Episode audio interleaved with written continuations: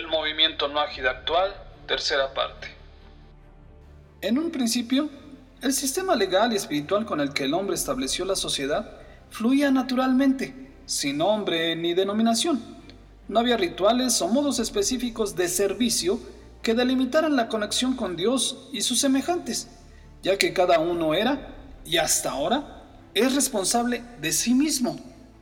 Después de la generación del Mabul, el Creador ratifica este pacto inicial dado a Adán, el primer hombre, en Noah y su descendencia, conocido como el pacto del arco iris.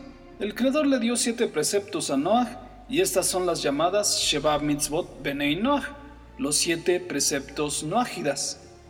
Estas siete mitzvot se encuentran en la Torah que precede al Sinai y son leyes obligatorias sobre toda la humanidad en general, precisamente desde antes de la revelación en Sinai, y aún vigentes sobre todos los nágidas observantes y no observantes que desconocen o ignoran su identidad y camino espiritual. El término nágida, aunque es relativamente nuevo, la Torah enumera y reconoce a la humanidad como hijos de Noah Benei Noach en hebreo.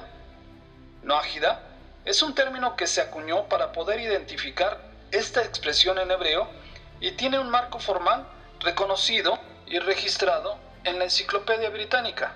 Por lo tanto, Noágida indica la universalidad de estas ordenanzas, ya que, según la tradición judía y sus fuentes, la raza humana entera se basa en los tres hijos de Noah.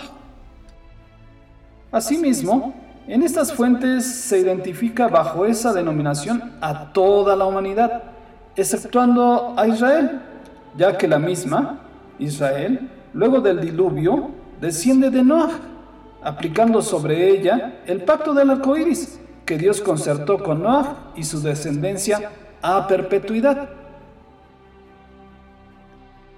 Dicho pacto consta de siete preceptos que son el cimiento para una sociedad civilizada. More Johann Besmack. Entendiendo esto, los siete preceptos universales son de voluntad divina, y cada uno de estos preceptos ha sido dado para mejorar las cualidades de carácter y calidad de vida de cada individuo.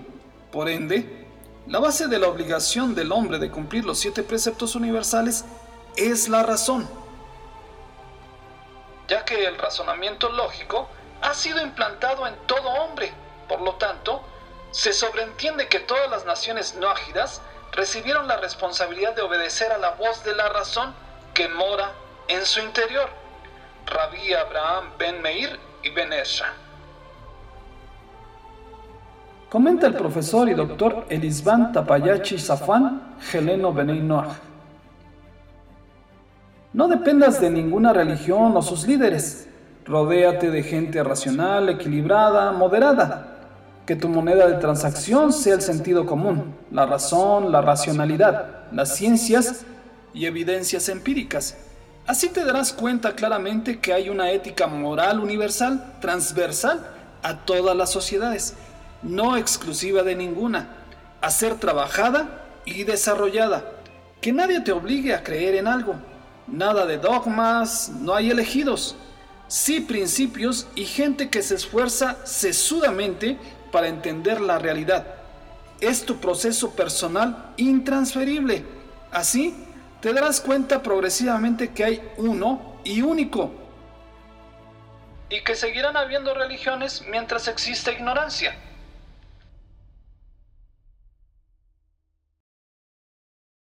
Ahora, Ligando a esto y ahondando en la casa de estudios de Shem y Eber, y en respuesta a las preguntas planteadas en el final de la entrega anterior, en esas generaciones previas a Arsinai, toda la enseñanza fue oral y aprendida en el Bet Midrash de Shem y Eber.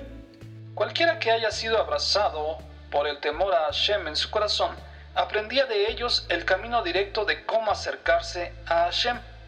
Likutei Alajot, Yoredea, Alajot Rashid, Agas 5.9. Shem, uno de los hijos de Noah, en aras de mantener, profundizar y desarrollar ese legado a través de la transmisión oral de dichas enseñanzas, tomó una iniciativa muy particular, crear una casa de estudios noágidas. Shem y Eber fueron quienes dirigieron esta academia, donde se estudiaron y mantuvieron estas enseñanzas universales con la esperanza de que se transmitieran a las generaciones futuras.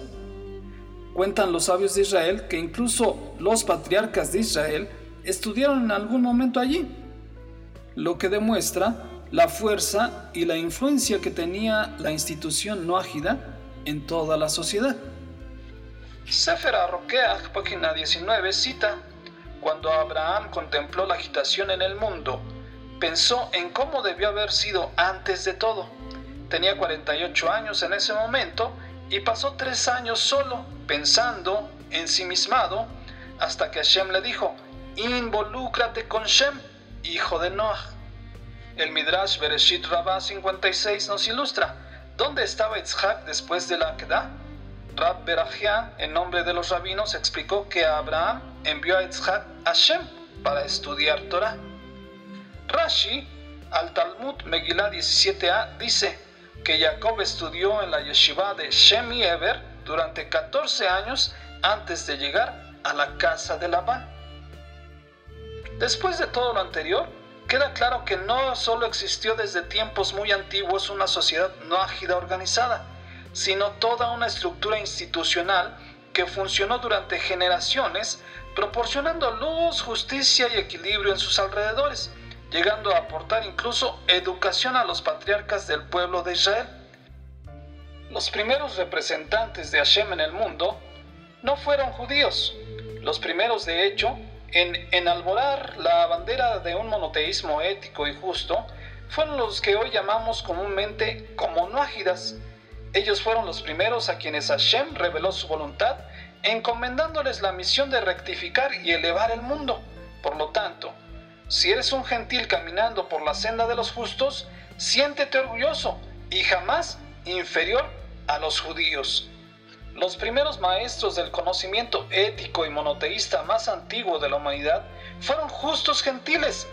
Restaurar esa facultad docente en las naciones, la misión más noble de los maestros de Israel. Introducción al mundo nájida por el Rab Meir Ayakar. El desarrollo del intelecto y la habilidad de pensar correctamente está demandada por la Torah a todo individuo. Por lo tanto, es requerido que los nájidas desarrollen sus mentes con el objetivo de aplicarlo en servicio de Hashem y a través de esto establecer reglas lógicas apropiadas a su bienestar. Rab Abraham Grusinski, Sefer Torah, Asegel, A. Enoshi.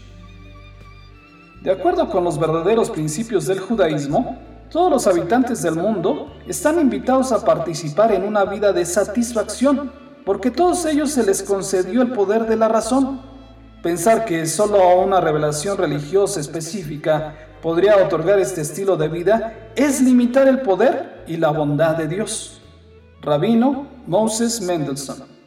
Y así también ordenó Moshe de la voz de Hashem obligar a todos los que integran o vienen al mundo de recibir sobre ellos las siete mitzvot de los hijos de Noah. Rambam en Ilhot Melahim 8.10.